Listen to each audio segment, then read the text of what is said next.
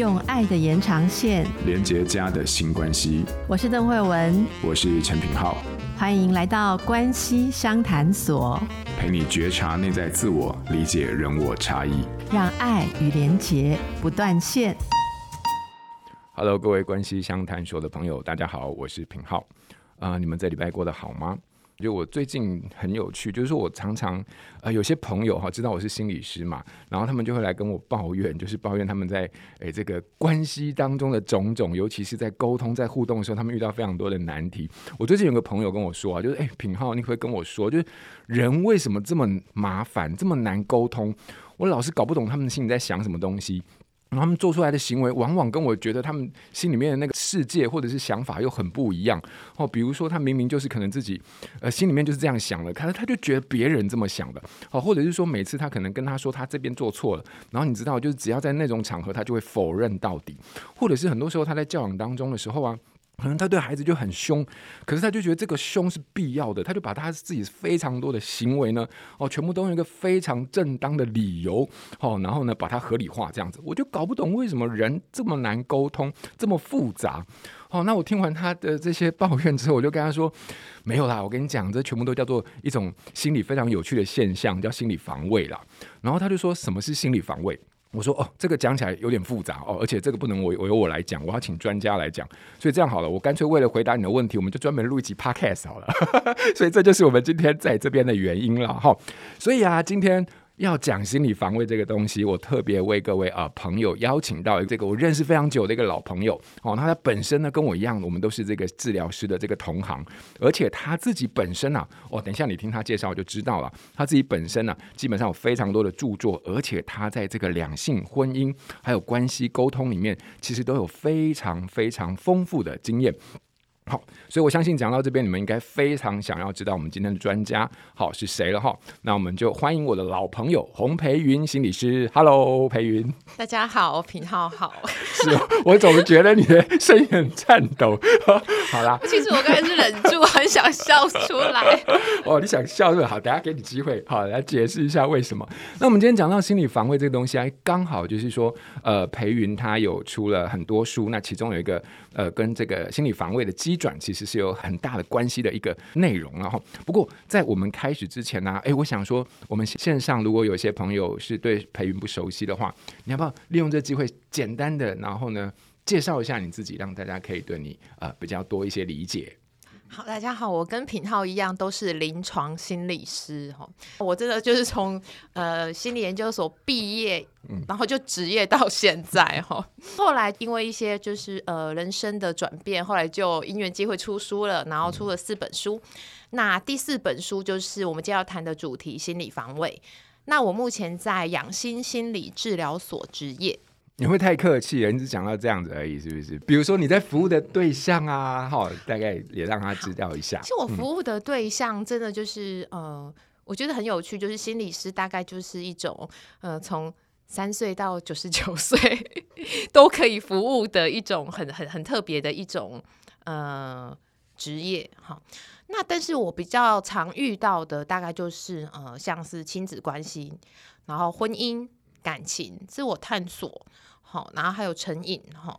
或者是职场上面的一些适应啊，等等的。然后我早期其实，在我以前还住在桃园的时候，我那时候大概有蛮长一段时间都在跑一些呃特殊教育团队的一些工作，所以那是那段时间大概就是累积了很多，就是跟儿童啊、青少年就是呃一起相处跟工作的经验。好好，你非常客气，哎，不对，其实你没有很客气，你几乎都介绍完了，对不对？所以从培云刚刚的介绍当中，你会发现哇，他从其实儿童青少年一直到成。人哦，都有非常多的一些工作上的历练跟服务。好，那讲回到，那既然是这样的话，你知道，只要是任何关系里面的沟通互动，就会回到我们刚刚那个主题，就是也就是我朋友非常在意的，就是什么叫做心理防卫机转？呃，刚好你就写了一本书，叫做《心理防卫》，对不对？哎，你要不要讲讲看这本书在说些什么？然后，哎，什么是心理防卫？心理防卫这个词，我相信其实蛮多的呃听众朋友应该都听过，只是说没有很了解到底什么是心理防卫，或者是心理防卫是一种东西，还是很多种都可以通称为心理防卫。那我想请大家试着去想哦，什么时候你会想防卫？就是你觉得有危险的时候，你才会想要保护自己，躲起来，或者是竖起一座高墙。那在心里竖起一座高墙，通常什么时候会竖起？就是你觉得这个情境，你觉得有危险、不舒服、尴尬、困窘，或者是让你想愤怒的时候，这时候你就会需要用心理防卫来保护自己的情绪跟自尊。那刚才品皓的呃那位不具名的朋友呢，我不知道他到底实际上遇到什么样的问题，但老实说，我觉得应该是所有的人都会使用心理防卫，只是使用的种类。好，因为心理防卫的种类真的很多种，那我在书中是列了十十几种啊，哈。好，只是差别在于每个人习惯使用的种类不同。那每一个人使用的那个程度不同，还有每个人自我觉察的功力也不一样。那我觉得，既然今天是来到亲子天下了，这个 podcast 当然是要讲，就是亲子之间最常见的，也会比较让人家有感。比如说，就像我们很容易听到的这个名词，不叫做呃心理防卫，但是就是心理防卫的一种，叫做迁怒。那心理防卫的专有名词，把迁怒叫做转移嘛。果然平浩，你看，哎他一直点头，就是要让我一个人从头讲到尾。哎，对对对对，我哎，这是一种心理防卫吗？哦，因为因为培云刚刚有说到，就是我我确认一下，所以心理防卫指的就是说，我们心里面就是说，有时候会有一些压力，是不是？或者是有一些不舒服，然后我们透过一种呃心理的机转或者是方式，然后处理那个压力。然后呢，同时又要应对外面的这个让我有压力的那种情境，所以心理防卫的意思就是说，诶，它的最初的目的就是要让我们过得好，呃，心里面过得比较舒适一点点，然后来处理。但是过得舒适一点，就要把那个让我们很焦虑的东西先，呃，透过一些方法把它先暂时处理掉之后，呃，然后才有办法让自己比较平衡一点。所以那个心理防卫，它其实出发点是好的吗？应该是说他的出发点，嗯。不是坏的，嗯，可是就像我在书中有一句，嗯、其实听起来会让人家觉得有一点沉重，可是又是重重一击的，叫做、嗯、它是一种不成熟的生存策略。嗯其实光是这一段话，他就其实就已经讲得很透了。意思就是说，他是为了让我们能够生存下去。嗯嗯嗯、大家可以试着去想想，当你觉得困窘的时候，是不是很想躲起来？嗯、因为这个场面让自己太尴尬、太丢脸了。嗯、或者是说，这个情境很愤怒，嗯、自己可能会做出更多失控的一些行为举止，或者是讲出一些不合适的话。嗯、所以，为了让自己能够生存下来。可能会透过心理防卫机制把它否认掉，嗯嗯，没有这这回事，我不生气。好，但是大家听到我的语气应该很凶嘛，我不生气，这个很常见哈。对对，好，否认嘛，或者是我刚才呃已经提到了一种叫做迁怒。对对对，我就想知道，就是说，所以你说到，就心理防卫有超多种的，对。然后在你书里面有列举出，我那时候看的时候，我觉得，我天哪，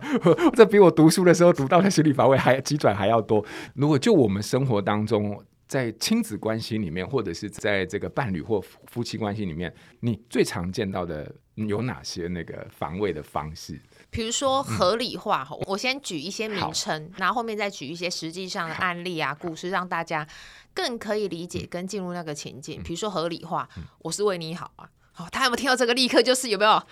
很想要来赶快 call in 在？对我也有听过哈，然后我有我的经验是什么？我是为你好啊哈，嗯、或者是天下父母心，嗯嗯嗯嗯，对对，这常听见，很常听到，或者是那种我刚才前面说的迁怒，就是转移嘛，在外面受了气，可是外面让我受气的人可能是一个位高权重的人，我又不能呛回去，因为我可能只。接下来明天就要卷铺盖，好，那我可能回家就对自己好比较亲近的、亲密的伴侣哈发脾气，嗯、那伴侣可能会觉得说，嗯，我我也没有做错什么事情，为什么你对我这么凶？好，然后就对自己的孩子哈发飙或管得很严格，那、小孩子也觉得，嗯，是怎样？好，然后就家里要是有养猫狗，可能去提他一下之类的哈，就是一种恶性循环嘛哈，嗯嗯嗯、或者是说有一种是理想化，别人都比较好，嗯、然后自己家比较不好。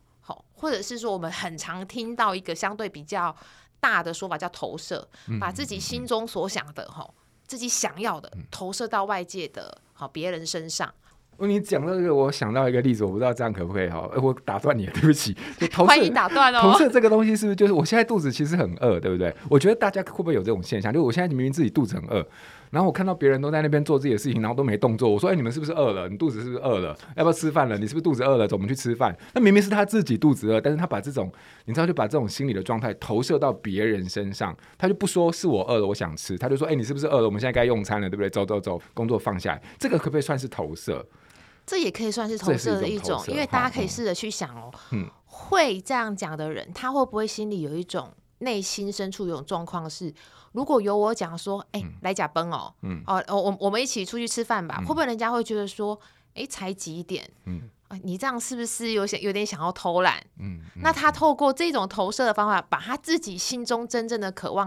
哎、欸，讲成是别人的，那感觉好像是我是为大家着想哦，我在关心别人，对不对？然后我就不用去承接说别人对我的一些想法，或者甚至是一些指责。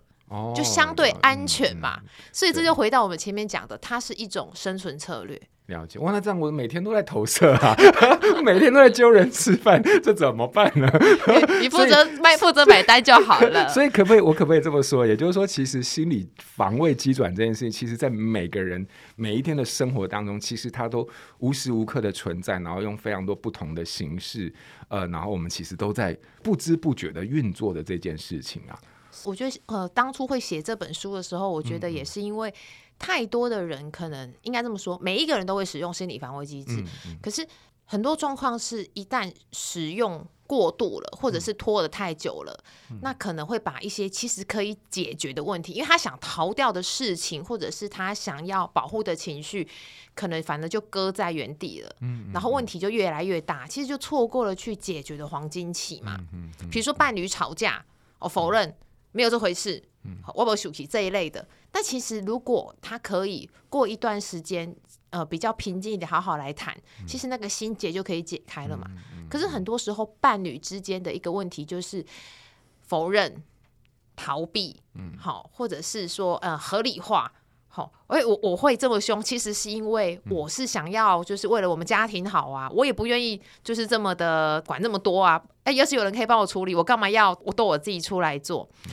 所以我觉得很多时候人跟人之间关系的破裂，真的就是这样子日积月累的。但其实如果大家可以觉察到说，哦，其实我用心理防卫机制去阻挡掉一些我不太想要去好好去面对、沟通、处理的问题。那其实我觉得有很多的关系是可以呃修复，或者是说不会走到最后一步的嘛。哦，OK，哇，你提出一个我觉得蛮重要的方向，也就是说，我们其实这个心理防卫这个机转，或者是这种方式，其实我们每个人在长大过程当中，其实都会自然的，就是顺应着这个环境发展出来的一种心理人能力。可是，如果按照你这个说法的话，那其实就是我们已经太自然，而且太熟悉到。我们其实根本没有意识到我们在用这些东西，然后再处理我们生活当中的各式各样的焦虑或者是情绪等等。你看哦，从你的角度来说，在心理防卫这本书里面写到，就是说，但它其实是一个不太适应的呃方法，对不对？心理的一种机制哈。呃，我不知道可不可以这么问，那就是说，如果我们想要改善这样的一个情形的话，我们想要开始对自己心理呃防卫有一些认识或者是处理的话，我们可以怎么做？我们可以怎么去意识到？这件事情，我觉得虽然有四个字，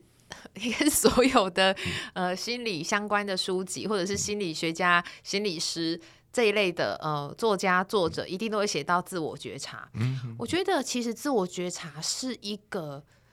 绝对不能够去呃忽视的一条途径。也就是说，会想要防卫，就是我前面说那些让人想逃的情绪或者是情境嘛。嗯、那我们只要能够诚实的去自我觉察，我想要逃什么？嗯，那个逃里面是不是有我不想要面对，或我害怕被被人认为是怎么样的东西？嗯嗯嗯、我觉得一个心理健康的人，他除了是有弹性、韧性之外，我觉得他是一个相对开放的。嗯嗯、好，别人如果讲说啊，明明是你把豆腰写在公板郎，对不？我觉得这时候一个相对健康，而且他能够去自我觉察，就是哦，他被点到了。一个相对开放，他他可以就去接受到说，哎，其实他说的真的是哎，那我就看见，然后接受，而不是说哪有、嗯、我没有，是明明就是我看大二啊，哈、就是继续否认嘛。嗯、所以我要讲就是说，我觉得一个心理相对健康的人，他应该是他能够觉察，而且他在他被别人提醒或点到的时候，我觉得他不会立刻就反弹，又想要再把他防卫掉、挡掉，嗯而是能够稍微。那你 其实你说的真的是我的状态，嗯嗯嗯，我觉得很多时候，当然我就包含我自己也是一样，我觉得人都会有一些闪闪躲躲的时候嘛，对不对？可是我觉得这本书其实最后面带到一个很大的主题哦，当然我不知道今天有没有机会谈到是成瘾，嗯嗯嗯嗯，我觉得。谁不会稍微防防卫一些主题或者是一些话题？我觉得那都无可厚非。也许暂时真的，比如说，呃，觉得实在太糗了，我真的没有面面办法面对大家。比如说，我落榜之类的，好之类的。可是我觉得，只要那个情绪大概稍微平复之后，就是接受跟臣服这件事情发生在我的生命里嘛。嗯哼。可是有些人他可能逃避到极点，就会觉得说，哦，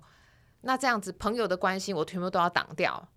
我不知道今天有没有这个机会提到，比如说发展出像一些酒精成瘾啊、食物成瘾等等的问题。我觉得这是这本我在写心理防卫这本书想要带到一个更深而且可能更大、更困难的主题，就是一个成瘾的一个议题。这样子。嗯嗯。所以我如果稍微整理一下你刚刚说的，也就是说，我们其实呃很多时候我们其实在生活当中已经习惯用。心理防卫机转来处理大大小小可能情绪的需求的，好，但是不能被满足的状况下，我们用这个方法，比如说你说，哎，我就否定到底，或者是我就是投射到别人身上，哈，或者是说，哎，我就把我一切都合理化。那这些东西大部分的时候，我们当没有意识到的时候，它就会一直变成是我们一个长期的一个惯性。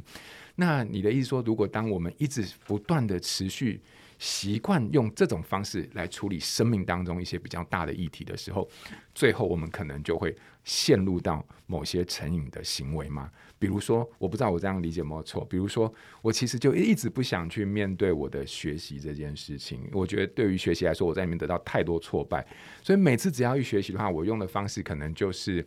随便就比如说打手游好了哈，手游可能是另外一种心理防卫，就是说我我先否认，就我对读书没有兴趣啦，好，我对读我对打手游比较在行啦，好，我就合理化我的这个行为，先否认我对读书是有兴趣，然后我就合理化我打手游的行为。可是我不断的在用这两个防卫机转一直下去之后，最后我就手机或者是网络成瘾了，是这个像是是这样的一个整个过程吗？是，这这，我觉得这才是呃，我在这本书很希望大家看到那个最最后面。当然，这是相对一个不好的发展一个状况，因为你说稍微防卫一下也不会怎么样嘛，哈。可是，一旦发展在成瘾，我觉得那个，比如说像酒精成瘾，我相信呃，酒精在台湾真的是一个很常见的一个社会问题嘛。那尤其是现在有非常多的青少年，可能有一些网络相关的成瘾、社群成瘾也是嘛。呃，比如说脸书啊、IG、Twitter 等等等等之类。的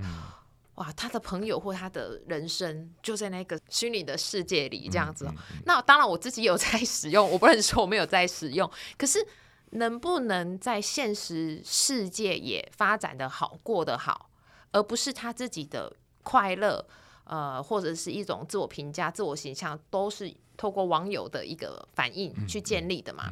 那一旦就像比如说刚才平浩讲的那个例子，就是说，哎，我在。呃，现实世界的可能学校的学习、课业成呃的一些表现得不到一个好的肯定或者是回馈，然后就躲到就是网络世界里，对。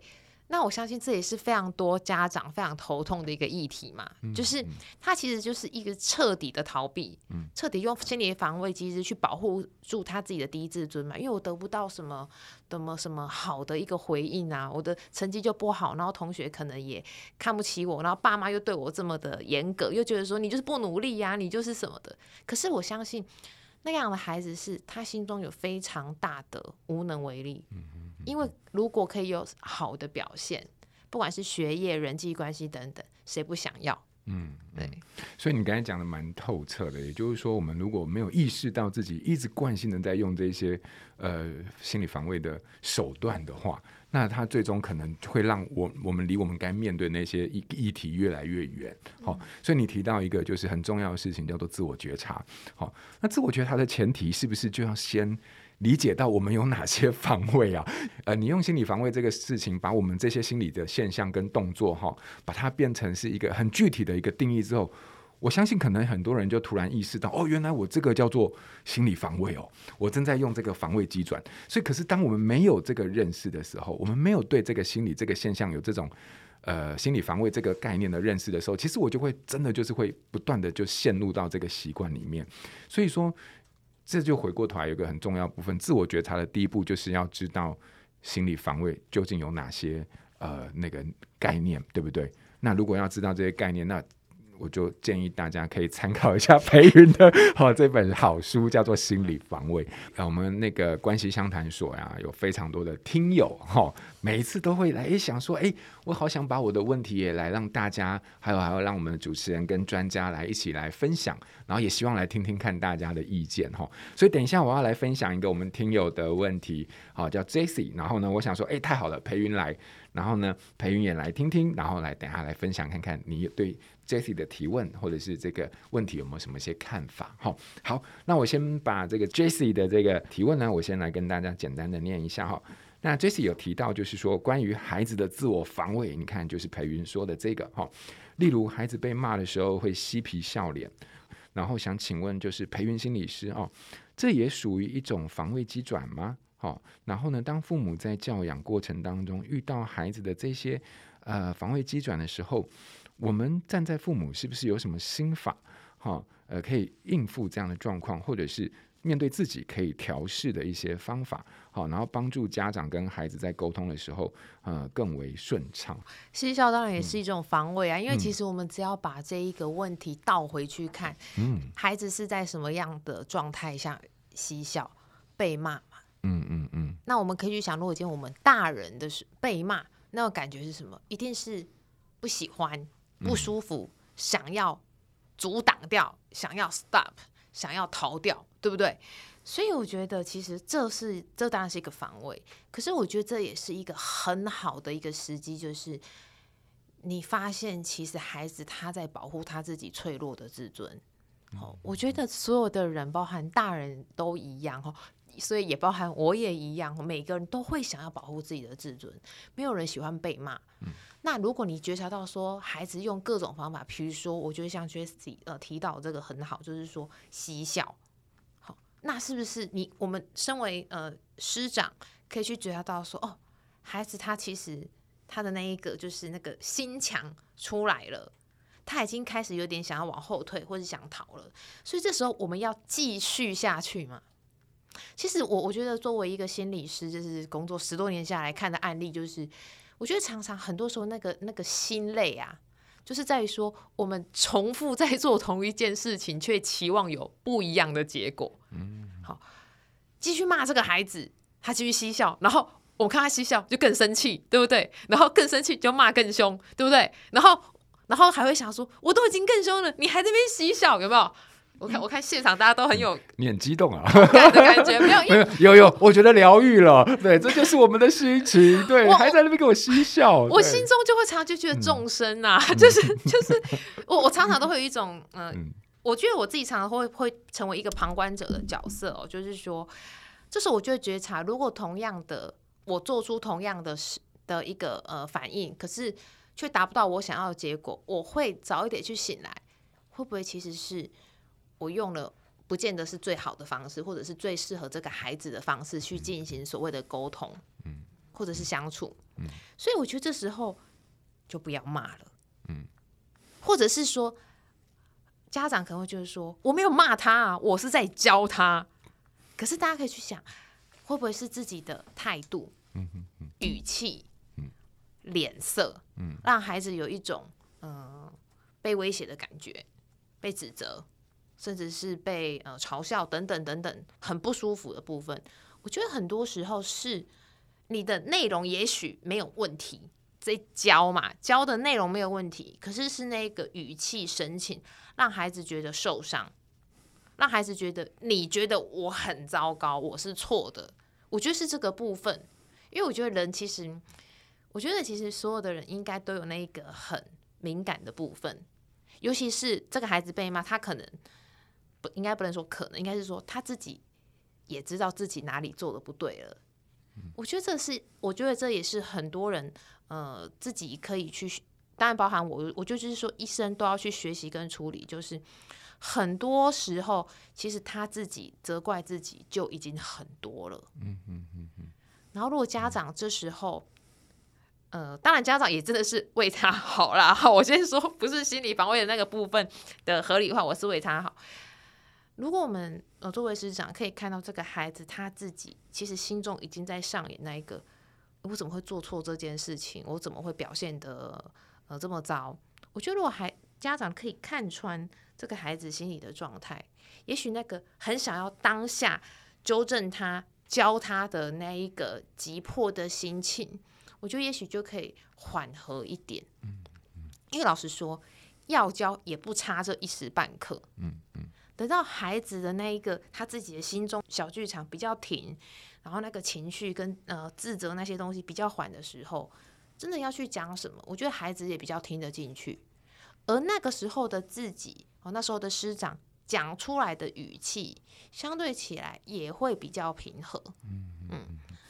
所以我觉得父母可以怎么做的，就是说，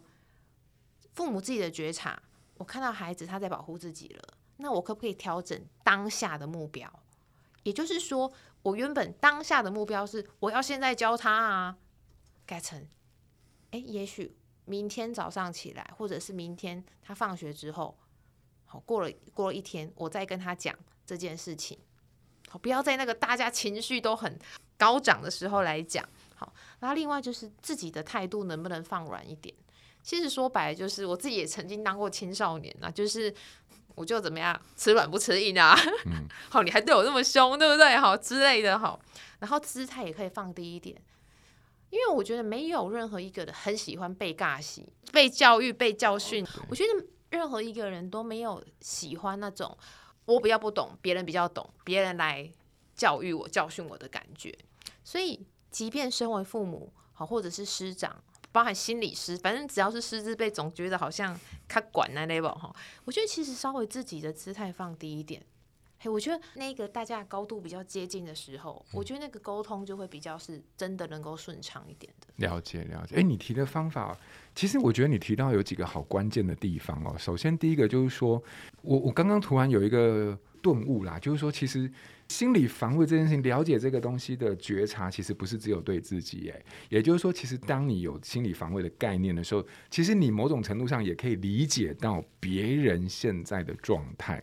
对，所以当你看到孩子在那边嬉皮笑脸的时候，如果你有读了这个培云的这个心理防卫，你就知道哦，他现在是在否认嘛，好，或者是他现在是用在他另外一种方式来做处理他的焦虑。好，所以这个时候其实你就会发现，哎。那我们在这个节骨眼上面，如果还是用我过去这种比较没有效果的方式来做这个唠叨，然后或者是责骂的话，其实在这种防卫底下，基本上是不会有，这不会是一个有效的一个沟通的方法。所以说，当有这样的一个对防卫的概念的时候，不只是对自己的理解，其实对别人也可以有一种。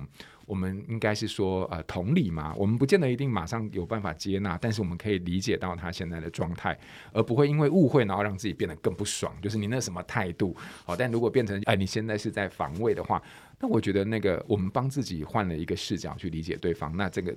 本身其实就是一个跳脱的一个开始，然后再来就是意识到自己的这个行为，如果说。长期来说都不是那么有效，那我们应该要换方法了。哦，那尤其是不是在那个当下，可能是隔天，可能是哦，你说那个姿态，我觉得好生动哦，就是跟对方在一个同一个高度。但你提醒我啦，就是说我们很多时候就是呃怎么样，我就是你老爸，对不对？对，我不教你谁教你啊？你知道，就是那个整个就是上对下的那个姿态跟权力的那个位置，就很明显的就是被带出来了哈。所以我我想说，哎，透过 Jessie 的一个在呃这个提问啊，然后培云的刚刚这样的一个。分享你会发现，其实，在沟通当中，真的很多时候，心理防卫这件事情是无所不在。但因为我们实在是太习惯这些东西在我们的行为，在这个我们的心里面的运用，所以说我们其实几乎都没有意识到它是这么在影响我们的互动，跟在面对我们自己的状态。所以，如果心理防卫，它可以是一个我们在。呃，生活当中去开始意识到的呃一个内容或者是一个对象的话，那今天在我们这个呃相谈所的最后啊，我们会有一个新练习的部分。那我不知道就是培云你会怎么样想要在针对这个部分让听友们好能够在呃今天的节目后，能够有一些在生活当中针对心理防卫可以做的练习。我觉得呃，除了前面说的自我觉察之外，就是所有的人都一样，包含我，就是能不能时时好去做到去关照自己的情绪变化。因为说真的哦，虽然自己算是心理专业，可是我一直都认为，真正能够最了解你的人，不就是你自己吗？嗯嗯嗯。我我觉得呃。当然，心理师有他的专业跟他的能力，可是最能够时时陪在你身边，还有帮助你自己敲开你那个心中大门的人，也就是你自己。所以你自己的情绪变化，你说白天可能忙着工作、家务吼很多的事情，可是夜深人静的时候，能不能去想一下，哎，我现在的心情怎么样？有没有一些烦恼的事情？有没有一些困扰的事情？好，那如果这时候你还想要防卫，有没有一个很好的觉察？因为我自己常年在练习瑜伽嘛，那我就可以发现说，其实你去观察很容易观察。如果你的肩颈是紧缩的、向内缩的，你一定是一个比较无法放松的人。那你到底是在背负些什么？你到底是在紧张跟焦虑些什么？其实我们的身体外形。还有你的身体状态、生理的反应也都会成为一种回馈，在提醒你，也许你自己有很大的压力，然后你可能有一些东西你想要盖下来，或者是想要逃避。那这个回过头就是你的情绪到底怎么了？我觉得时时去关照，还有去照顾自己的情绪是很重要的。那另外就是说，前面提到心理防卫，它其实是一种不成熟的生存策略嘛。那我们想要逃什么？可能是逃一些自己做错事情，或者是做的不够好等等丢脸的事情。那就是遇到任何挫折跟问题的时候，不要过度的谴责自己。嗯，我觉得这也是所有的人去松绑自己的一个呃一个开始哦。因为我觉得那个心中的那个教练哦，就是那个不断的呵斥自己的那个声音呢，我觉得也是很多人。没有办法去活出自己的一个很大的原因，因为就会觉得说，我我真的就是不够好啊，我就是很差劲啊，我就是会反复的犯错啊，或什么的。那一旦我们越觉得这样子，自己会反复的犯错，自己就是这么的差，然后不断谴责自己，那那个墙不就是越来越高吗？关照自己的情绪变化，然后还有遇到任何困难挫折的时候。不要过度的责备自己，然后试着去接纳跟拥抱自己。OK，太好了。所以培云啊、我帮培云为大家带来的这个新练习做一个摘要。也就是说，其实，在心理防卫这件事情上面，它背后其实都有。呃，在我们用运用的每一个心理防卫的背后，其实都有一些我们其实不愿意去觉察，甚至想要逃避的情绪。可是有时候看到这些东西，其实才是我们跟自己做一个比较连接、深刻连接的开始。好、所以你可能从你的呃，当你意识到你这是一个心理防卫的时候，你可能要问的是，不只是理解它是一个防卫，同时我们的下一个问题，也就是那我究竟用这个防卫来躲避或回避什么样的一个更核心的东西？那看到这些东西，愿意留一点空间跟时间，哦，甚至愿意留一点勇气给自己去审视这些东西，有时候是很重要的。那大多数的人似乎在我们生活当中困境，不只是外在的挫折，很多时候也来自于我们内心对于自己这种非常苛责的一种很严厉的一个呃否定。那事实。放手，让自己好过一点，因为那些严厉的声音，其实并不是真正的外面的人对你的看法，那是你自己牢不过你自己的一个啊，可能会是一个你的议题。好，所以有时候我们可能在这边看清楚这件事情。就试着放手，我想这也是培云今天想要带给我们一个非常重要的一个呃理解。好，好，所以我们今天非常感谢培云来跟我们分享心理防卫的这样一个概念。那心理防卫其实你会发现它有非常多非常多种。那其实每一种当你认识到它之后，你会觉得哇，实在是再自然而且熟悉不过。那究竟这些心理防卫有哪些方式？展现在生活当中，展现在你的呃言行当中，展现在你的心理当中呢？如果有兴趣的听友，非常欢迎大家可以来参考培云的这一本好书《心理防卫》。那我们今天的关系相谈所就到这边喽。我们非常感谢培云，也谢谢大家的参与。我们下次见，拜拜，拜拜。亲子天下 Podcast，周一到周六谈教育、聊生活，开启美好新关系。欢迎订阅收听 Apple Podcast 和 Spotify，请给我们五星赞一下。也欢迎大家在许愿池留言，告诉我们你在每周新练习的时间中，生活有了哪些改变和发现。关系相谈所，我们下周见。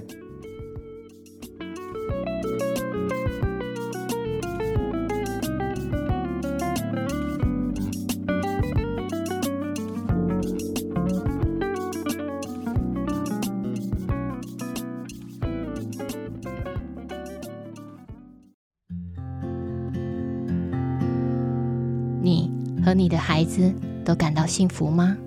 每一个人都是一座冰山，每一次跟孩子互动都是两座冰山的相遇。